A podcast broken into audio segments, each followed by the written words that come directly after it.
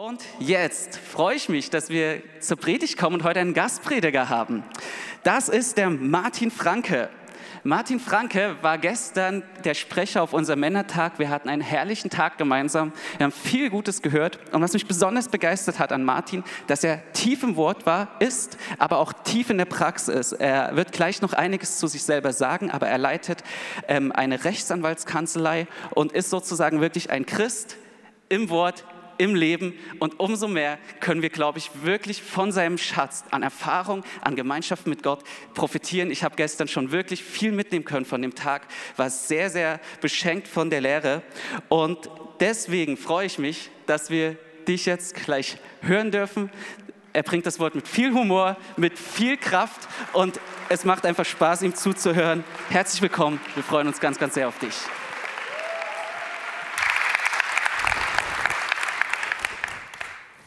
Einen wunderschönen guten Morgen. Ähm, ihr habt mich jedenfalls schon gesegnet, dass ich so hineingenommen wurde in das Lob Gottes. Er ist die Quelle des Lebens. Das ist äh, die einzige wichtige Wahrheit. Wenn ihr die jetzt mitnehmt, könnt ihr auch gerne hinwegschlummern. Ansonsten, ich weiß nicht, ob man schon die Folien sehen kann. Das ist das Thema, dienen. Ich habe keine Ahnung, ob ihr das vorher gewusst habt, weil üblicherweise, wenn das Thema dienen dran ist, dann fällt allen ein, was sie alles unbedingt gerade jetzt machen müssen, warum es nicht geht, dass sie kommen können, um dieses wichtige Thema zu hören. Tatsächlich war ich auf einer großen Konferenz eingeladen zu einem Workshop zum Thema Dienen.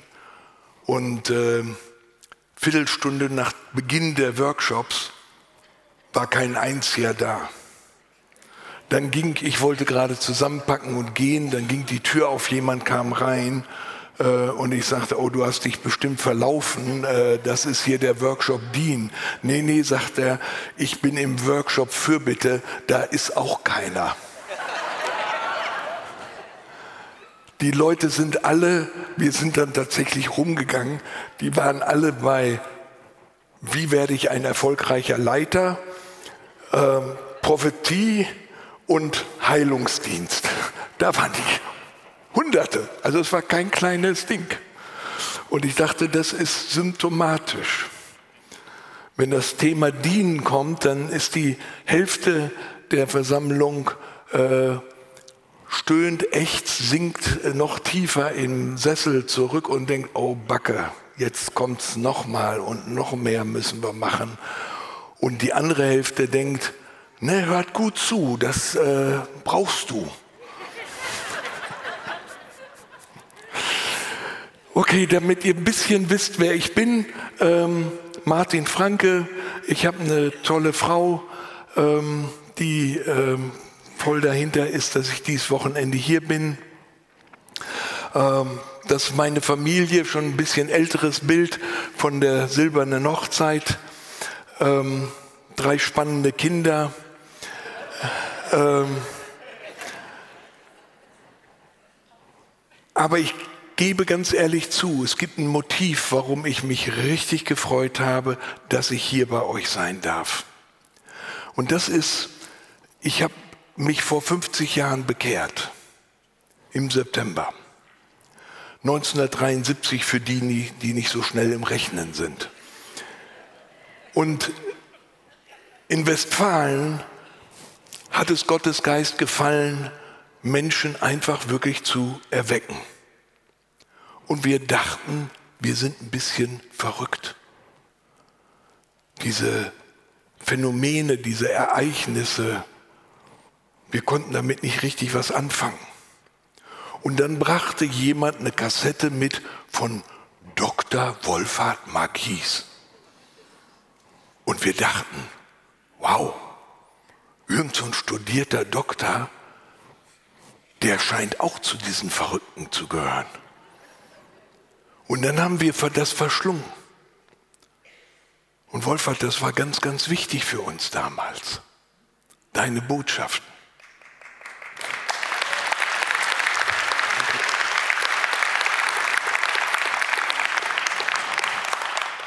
Das ist noch nicht alles. Meine liebe Schwester hat viele Jahre hier in der Stadt ähm, sich eingesetzt für gefährdete Jugendliche. Und sie ist hier in die Gemeinde damals gekommen und hat sich bekehrt. Ist frei geworden von, ihren, von ihrer Sucht, was nicht sehr hilfreich ist, Sucht zu haben, wenn du mit gefährdeten Jugendlichen arbeitest. Und ähm, meine tolle Frau hat ein Jahr lang mit ihr hier gelebt. Ähm, das war das Jahr, wo ich am häufigsten in Berlin war, so rein zufällig. Wir waren damals noch nicht verheiratet, das, nur das als Hintergrund. Da gibt es also eine innige Dankbarkeit in meinem Herzen für eure Arbeit. Was mich aber am meisten freut, ist, dass ich von vielen, die Berlin kennen, gute Neuigkeiten höre wie Leben ausgeht aus dieser Gemeinde. Und ich denke, wunderbar. Das ist so wichtig, dass Gemeinden, die angefangen haben im Geist, nicht aufhören im Fleisch, sondern weitergehen und dass das Leben weiterfließt, was Gott hineingießt. Und das geschieht bei euch. Und das ist wunderbar. Und hört das. Ihr seid ein Zeugnis als Gemeinde.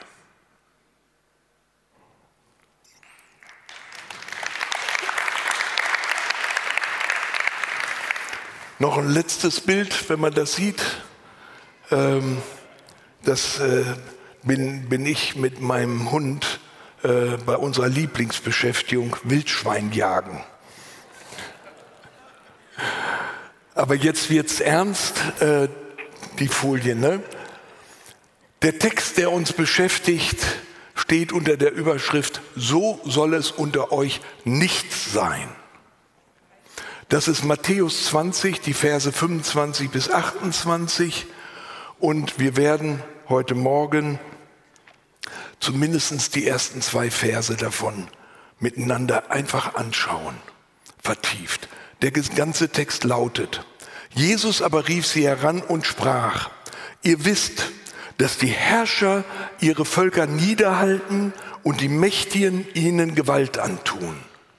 So soll es unter euch nicht sein. Wer unter euch groß sein will, der sei euer Diener. Und wer unter euch der Erste, sorry, Wer unter euch der Erste sein will, der sei euer Knecht. So wie der Menschensohn nicht gekommen ist, dass er sich dienen lasse, sondern dass er diene und gebe sein Leben zu einer Erlösung für viele. Eine Textstelle, die vermutlich die meisten von euch hier kennen. Aber ich habe vorhin schon die Reaktion darauf beschrieben, die darauf typischerweise erfolgen. Die einen hören, ich muss noch mehr tun und die anderen denken nur, jawohl, ich kenne ein paar Leute, die das unbedingt jetzt hören müssen, aber nicht sie. Und ich denke, beide, ähm, beide Gruppen müssen den Text völlig neu hören. Das, der Text ist natürlich eingebettet in eine konkrete Situation. Und dazu muss man verstehen, was beschäftigt die Jünger am allermeisten. Also wenn ich alle vier Evangelien nehme, wenn ich die drei Jahre Jüngerschaftsschule beim Herrn Jesus mir angucke, was wissen wir, was diese zwölf Männer Gottes, die Säulen, das Fundament der Kirche, was beschäftigt die am allermeisten? Weiß das irgendjemand? Na, ne, wer der Demütigste ist. Ganz klar. Oder? Wer der Größte ist. Ne? Und äh, ich habe das nur mal aufgelistet, weil ich das schon spannend finde. Ähm, wer ist der Größte unter ihnen? Beschäftigt sie? Und ich habe sechs exemplarische, äh, nicht Parallelstellen, einfach sechs exemplarische Stellen aufgegriffen, die zeigen, dass über die ganzen drei Jahre, von Anfang an bis zum letzten Abendmahl, die zwölf es fertigbringen, übereinzustreiten, wer ist der Größte unter ihnen. Finde ich bemerkenswert. Das ist handverlesen von Gott, die zwölf. Er weiß, welche Leute er da ausgesucht hat. Ähm, unser Text hängt zusammen mit der Nummer 5. Das ist Matthäus 20, 20 bis 24. Da kommt die Mutter der Zebedeus-Söhne zu Jesus und wirft sich vor Jesus nieder. Die Zebedeus-Söhne sind irgendwo versteckt, weil das ist oberpeinlich. Ich weiß nicht, ob ihr euch noch erinnern könnt an eure Schulzeit. Wenn die Mutter beim Direktor auftaucht, dann geht man in Deckung. Und die anderen zehn, die werden sofort aufmerksam und denken, oh, Jesus hat ein Herz für Frauen. Der hört der Mutter zu. Was will die jetzt? Und es heißt in dem Text, dass die zehn ärgerlich wurden. Und warum wurden die ärgerlich? Na, weil die Mutter bei Jesus erbat, er möge doch die beiden Söhne von ihr äh, links und rechts, wenn er in sein Himmelreich kommt, setzen. Dass sie ärgerlich wurden, daran merkt man, das ging denen nicht am A vorbei, sondern die wollten selber das. Die haben sich geärgert, die haben gesagt, das gibt's doch gar nicht. Petrus, geh da mal hin zu Jesus, da muss man unterbrechen. Der fällt da noch drauf rein. Der macht das noch am Ende. Und was macht Jesus? Jesus ruft die zwölf jetzt alle zusammen. Stellt euch so vor, ne? American Football, so am Anfang. Ne? Man kommt so in der großen Runde. Jesus sagt, kommt mal bitte alle her. Kommt mal alle zusammen. Und die schuldbewusst kommen zusammen. Und bemerkenswert, wie Jesus mit den Zwölfen in der Situation umgeht. Wir sind immerhin äh, unmittelbar vorm Einzug in Jerusalem, also kurz vorm Ende des dritten Lehrjahrs. Ich habe mal ein Team geleitet im Missionseinsatz, ähm, wo ich eine ähnliche Situation erlebt habe. Da haben die Leute sich gestritten. Äh, wir waren mit mehreren Autos unterwegs und ein Wagen war so ein Mercedes. Und irgendwie alle Jungs wollten den Mercedes fahren. Und dann haben die darüber unmittelbar vorm Einsatz, nicht, vor dem hochgeistlichen Einsatz, wo wir Menschen erreichen wollten in der Stadt, stritten die darüber, wer ne, am nächsten Tag, auf der, wenn wir weiterfahren, wer den Mercedes fahren darf. Leute, ich sage euch, was ich als geistlicher Leiter gemacht habe. Ich habe die an die Wand gestellt, genagelt und habe die platt gemacht. Habe gesagt, seid ihr von allen Sinnen? Wir wollen hier den Menschen dienen. Es geht um den heiligen Gott. Wir haben einen Auftrag und ihr streitet euch über sowas Dämliches und könnt ihr nicht damit mal aufhören? Ich finde das sehr verblüffend, wie Jesus reagiert. Ihr habt das in dem Text gelesen. Ne? Er rief sie zusammen und sagt, und schimpft überhaupt nicht, stellt sie nicht in Senkel, macht sie nicht rund, nach dem Motto, hey Leute, ja, zweieinhalb Jahre mit mir und ihr wisst, worum es doch wirklich geht, eine Charakterschulung und so weiter. Alles das nicht. Sondern er sagt, ihr wisst, wie es in der Welt zugeht. Ihr wisst, dass die Herrscher ihre Völker niederhalten. Und die zwölf sagen, ein bisschen irritiert, keine Schimpfrede, nichts. Ja, verstehen wir. Ja, klar, wir, wir leben in römischer Besatzung. Wir erleben permanent das, was man im Krieg erlebt. Frauen werden vergewaltigt, Menschen verschwinden, Kinder werden gekidnappt, Häuser werden grundlos zerstört.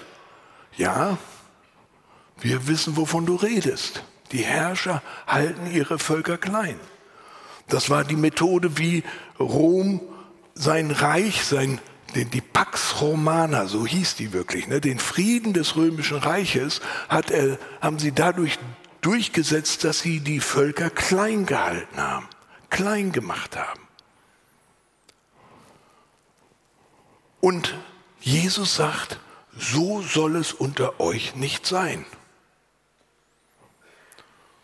Und die zwölf gucken sich an und sagen, also Man kann uns ja viel vorwerfen, aber Christus, du hast uns sozialisiert. Ähm, sowas machen wir nicht. Und vielleicht denkst du das auch. Hey, ich komme aus einem guten Elternhaus. Ich gehe in diese Gemeinde seit vielen Jahren, genieße eine wunderbare Lehre. Herr, uns musst du das nicht sagen. Aber er tut es. Er sagt das zu uns. Guckt, wie es in der Welt läuft. So soll es unter euch nicht sein. Also muss es eine Bedeutung geben, die es sich lohnt aufzuschließen. Warum sagt er das zu seinen Jüngern? Das Wort, was da steht, dieses Niederhalten, ist katakorieo, klein halten. Und das Gegenteil, wenn es unter uns so nicht sein soll, ja, wie soll es denn dann sein? Das Gegenteil ist, dass wir einander groß machen. Und jetzt frage ich dich, wen hast du heute in der vergangenen Woche groß gemacht?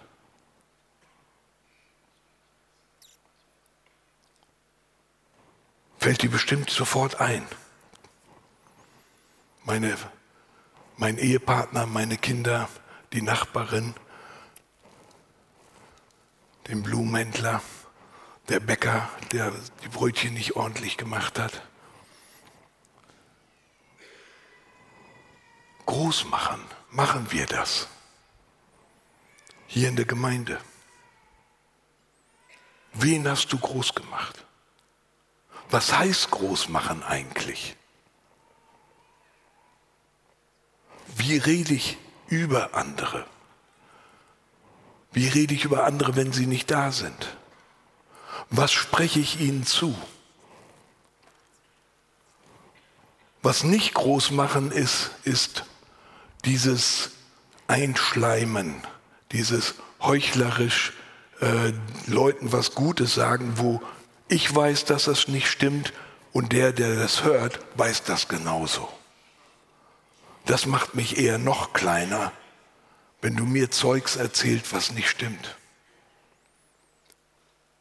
Großmachen ist nur möglich, wenn ich hingucke und den anderen verstehe und erkenne, wie er wirklich ist. Wenn ich eine Ahnung habe, was in dem anderen wirklich ist. Und dann kann ich anfangen, groß zu machen, was Gott in ihm tun will. Wenn ich meinen Nächsten groß machen will, muss ich verstehen, wie Gott ihn sieht. Dann kann ich anfangen, wirklich ihn groß zu machen, weil ich das hebe und unterstütze und fördere, was Gott in ihm sieht. Das fängt ganz simpel an, dass du weißt, wie dein Nachbar heißt.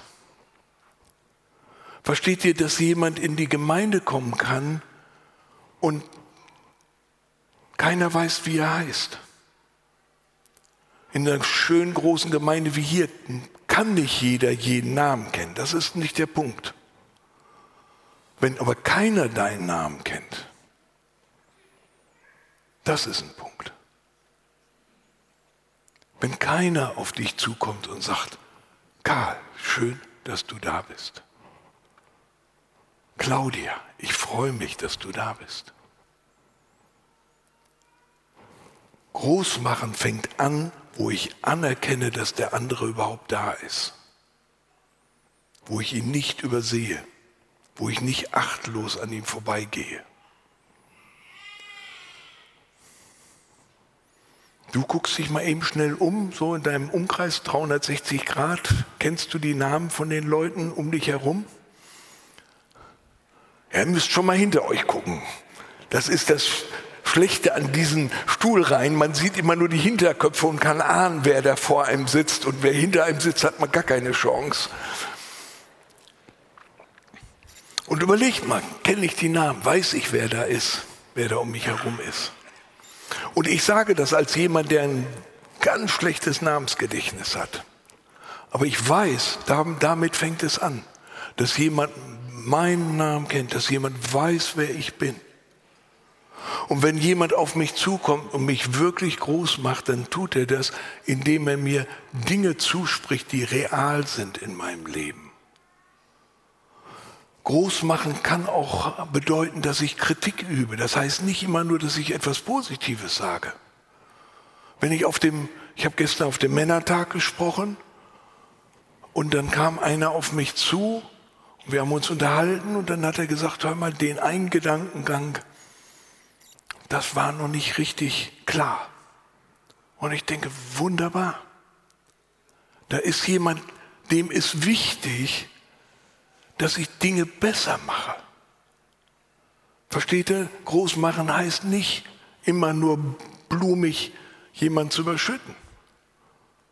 Wenn mir wirklich an jemand gelegen ist, dann ist es genauso wichtig oder vielleicht sogar noch wichtiger, hinzuschauen und zu sehen, wo kann ich ihm helfen? Wo kann ich ihr sie unterstützen?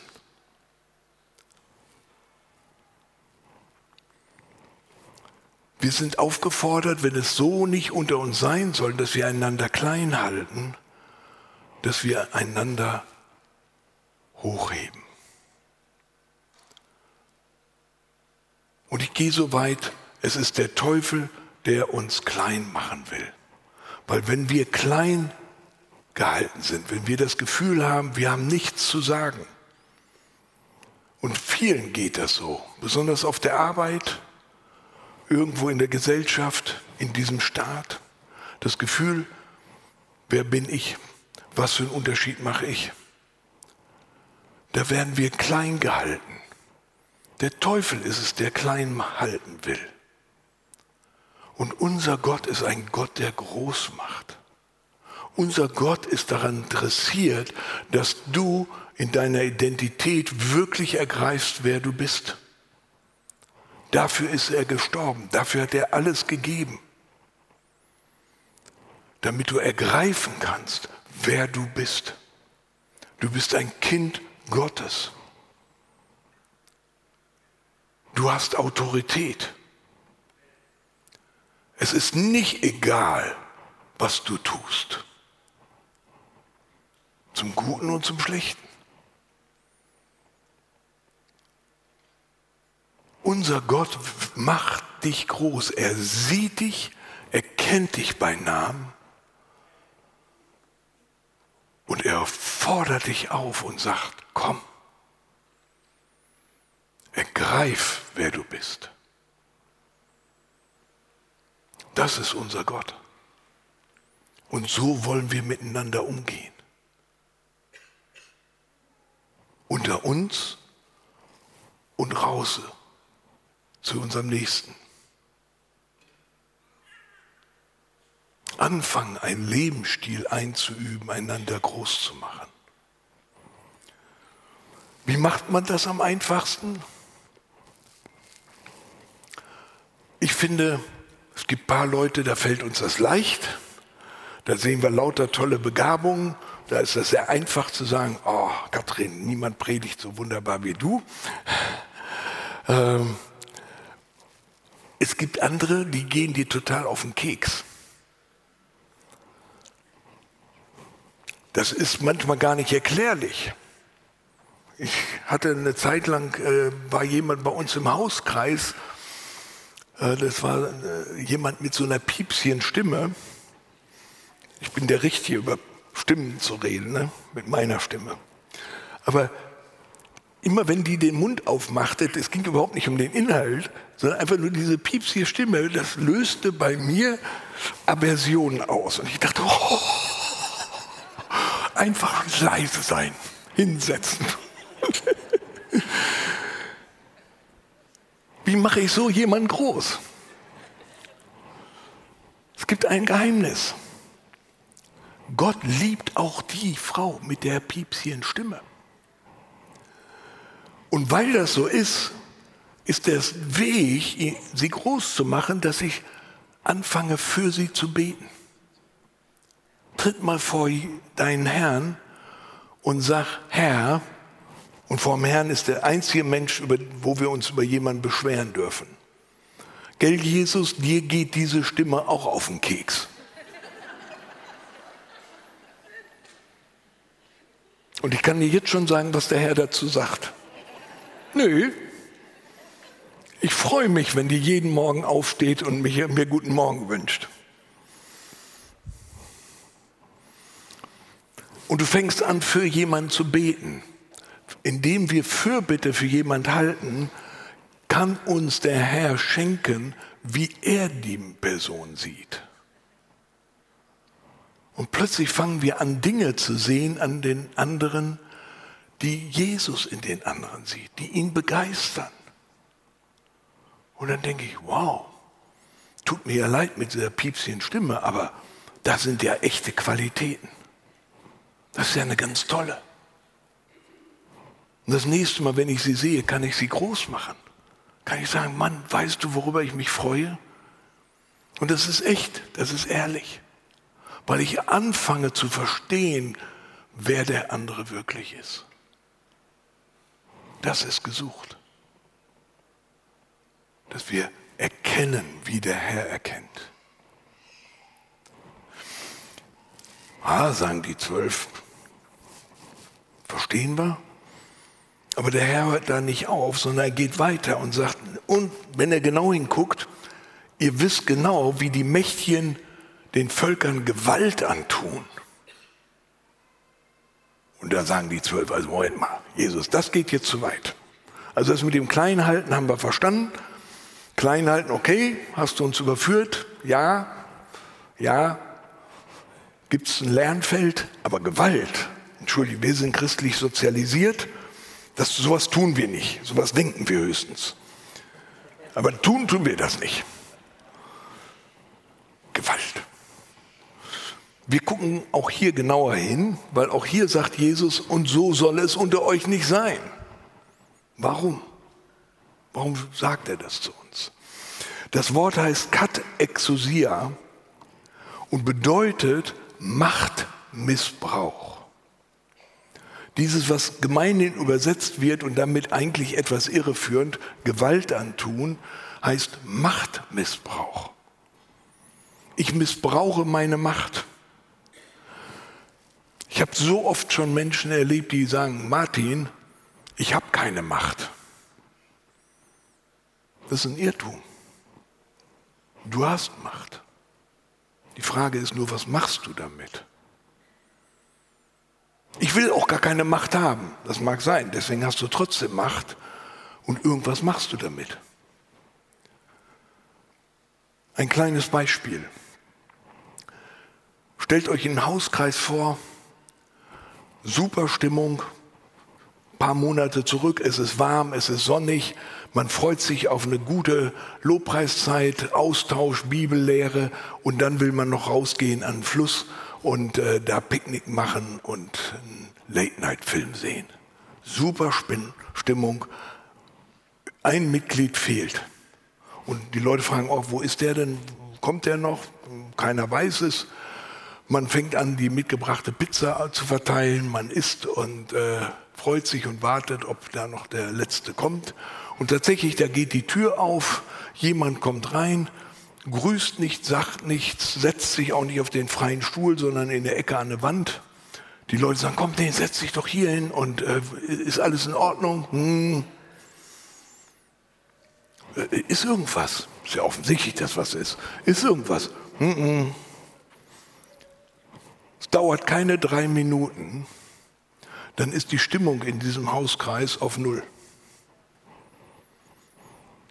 Weitere fünf Minuten, ah, wir lassen das mit der Bibelarbeit heute ähm, und ich habe sowieso noch was vor und es dauert noch 20 Minuten, alle sind weg. Diese Person hat nichts gemacht würde die im Brustton der äh, Überzeugung sagen, ich habe keine Macht und dann kann ich es auch nicht missbrauchen. Doch, diese Person hat die Macht gehabt, einen Hauskreis mit 12, 13 Leuten, äh, die eine super Stimmung hatten, den Abend komplett zu verderben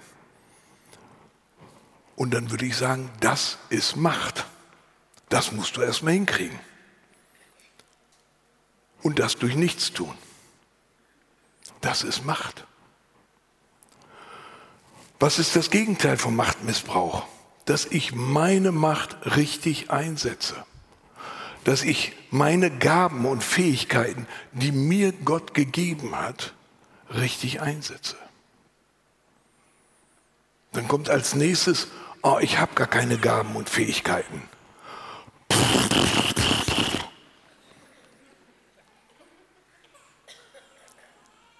Wenn du das ernsthaft glaubst, dann geh bitte heute nicht aus diesem Gottesdienst weg oder aus dieser Gemeinde raus, ohne auf jemanden zugegangen zu sein. Gott hat dich geschaffen, er liebt dich und er gibt dir Gaben und Fähigkeiten. Das mag sein, dass du sie bisher nicht gekannt hast. Es mag sein, dass du in einer Umgebung aufgewachsen bist, wo du nicht groß gemacht wurdest, wo du nicht gefördert wurdest wo du klein gehalten wurdest. Das gibt es leider. Dann geh nicht weg, ohne mit jemandem aus dieser Gemeinde gesprochen und gebetet zu haben. Weil die Wahrheit ist, Gott sieht dich, Gott liebt dich, Gott sagt über dir, du bist gut. Und ich habe dich gesetzt, dass du Frucht bringst. Und zwar Frucht, die in Ewigkeit bleibt.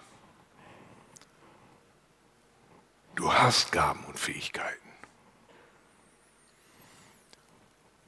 Und wenn du nicht weißt, welche das sind, dazu sind Hauskreise da. Dazu ist es wertvoll, mit anderen unterwegs zu sein. Die Fremdwahrnehmung, die Eigenwahrnehmung abzugleichen, zu wissen, wie sehen andere mich, wie erleben andere mich. Und dann sind wir an dem Punkt, der für uns alle gilt. Was mache ich mit meinen Gaben und Fähigkeiten? Diene ich damit? Und Entschuldigung, liebe Gemeindeleitung, ich meine nicht nur dienen in der Gemeinde, sondern einsetzen. Oh, ich kriege ein dickes Lob von Katrin. Danke. Danke. Sondern, dass wir mit unseren Gaben und Fähigkeiten wo immer wir sind, dienen.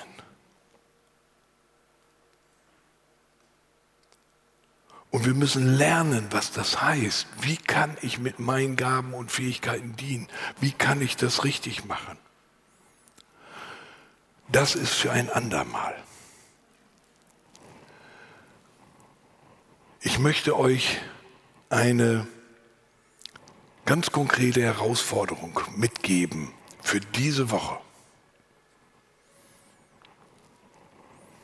Wenn Jesus sagt, so soll es unter euch nicht sein, lasst uns einen Moment still vorm Herrn sein und ihn bitten, dass er mir mindestens zwei Personen dir zeigt,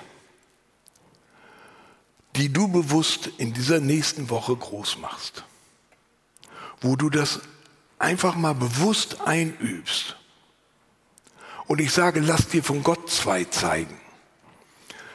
Gott weiß, welche zwei hilfreich für dich sind und er weiß, wer es wirklich braucht. Spannend wird, ob nächste Woche, wenn ich hier wäre, würde ich abfragen, würde sagen, hat irgendjemand erlebt, dass ihm was Gutes geschehen ist? Das wäre toll, wenn alle sagen würden, ja, ich. Seid ihr dabei? Ähm, dass wir einmal einen Moment still sind und Gottes Geist kann das tun. Der kann dir einfach zeigen, den und den. Lass uns beten. Herr, wir wenden uns an dich, an den, der wirklich jeden von uns sieht. Es gibt keinen, der unter deinem Radar ist. Es gibt keinen, den du gering schätzt.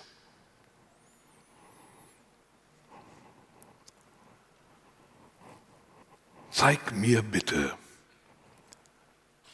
die zwei Personen, die zwei Namen, die ich in dieser Woche besonders fördern soll, groß machen soll.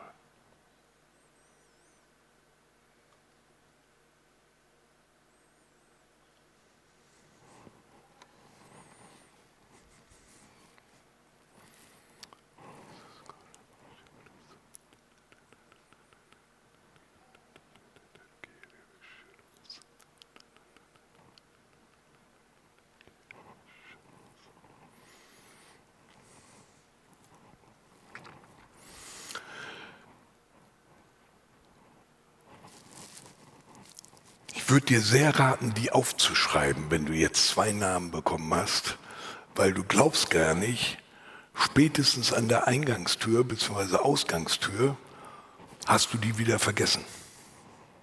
Schreib sie auf. Weil es total spannend ist, wenn Gott dir jetzt Namen genannt hat, ähm, dann kannst du sicher sein, dass das wichtig ist, dass es bedeutsam ist für dich und für die Person. Wenn Gott dir, wenn dir spontan jetzt drei, vier Namen eingefallen sind, gesegnet seist du. Äh, Gott traut dir das zu. Wenn dir gar nichts gekommen ist, du völlig blank, so wie ne, Obelix. Ihr kennt noch den neuen Asterix und Obelix schon gelesen, ja? Obelix, äh, der hat solche Aussetzer. Dann wird er gefragt, äh, und was geht dir gerade durch den Kopf? Und Obelix, gar nichts, die Römer spinnen. Das ist nicht sehr hilfreich, äh, für diese Übung zumindest. Äh, dann geh bitte auf jemanden zu, äh, dein Hauskreisleiter, dein Seelsorger, jemand aus dieser Gemeinde und sag du, mir ist gar nichts gezeigt worden und der wird, dann wird der dir sagen, guck mal, ich denke, könntest du die und die Person ins Gebet nehmen und sehen und suchen, wie du sie groß machen kannst dass keiner hier weggeht, ohne mindestens zwei Namen, zwei Personen zu haben, wo er sagt, die will ich groß machen. Ich möchte das einüben. Ich möchte ein Mensch werden, dem das zur zweiten Natur wird, einander groß zu machen. Und das Zweite ist, bitte Gott dir zu zeigen, wie du in deinem Umfeld dienen kannst. Beruflich, wie in der Gemeinde und der Freizeit. Wie kann ich mit meinen Gaben und Fähigkeiten dienen? Wie kann ich das, was ich habe, einbringen? Und auch da die Herausforderung, wenn dir nichts einfällt, wie gesagt, dazu sind Hauskreise da, dazu sind geistliche Gemeinschaften da, darum sind lebendige Zellen so wichtig, dass man hingehen kann, sagen kann, du Leute, es ich sitze da und mir fällt wirklich nichts ein. Das ist nicht die Wahrheit. Dann sprich mit Leuten, die dich kennen. Okay? Zwei kleine Herausforderungen, die einen echten Unterschied machen in deinem Leben und in deiner Umgebung. Ich möchte diese Predigt, ich habe noch eine Minute, nicht abschließen ohne ein Wort, was Jesus uns mitgibt, nämlich sind wir Knechte oder Freunde. Jesus sagt, ich sage hinfort nicht, dass ihr Knechte seid, denn ein Knecht weiß nicht, was sein Herr tut. Euch aber habe ich gesagt, dass ihr Freunde seid. Denn alles, was ich von meinem Vater gehört habe, habe ich euch kundgetan. Das ist, was uns zu Freunden Gottes macht. Wenn wir aufhören, um uns selbst zu kreisen, anfangen, ihn zu suchen, wie wir dem Nächsten dienen können. Der Herr liebt es, auf dieses Gebet, auf diese Bitte zu reagieren und dir zu zeigen, was er tun will, wie er handeln will. Und das macht uns zu Freunden. Und der Herr endet diesen Text, nicht ihr habt mich erwählt, sondern ich habe euch erwählt und euch bestimmt, dass ihr hingeht und Frucht bringt und dass eure Frucht bleibt in Ewigkeit. Diese Welt wird vergehen. Alle diese herrlichen Bauten, die alle machen, werden vergehen. Aber am Ende wird es einen neuen Himmel und eine neue Erde geben. Und die Frucht, die bleibt, das sind die Menschen, denen du dienst, die du liebst, die es wert sind, dass du Gott suchst, um sie groß zu machen. Amen.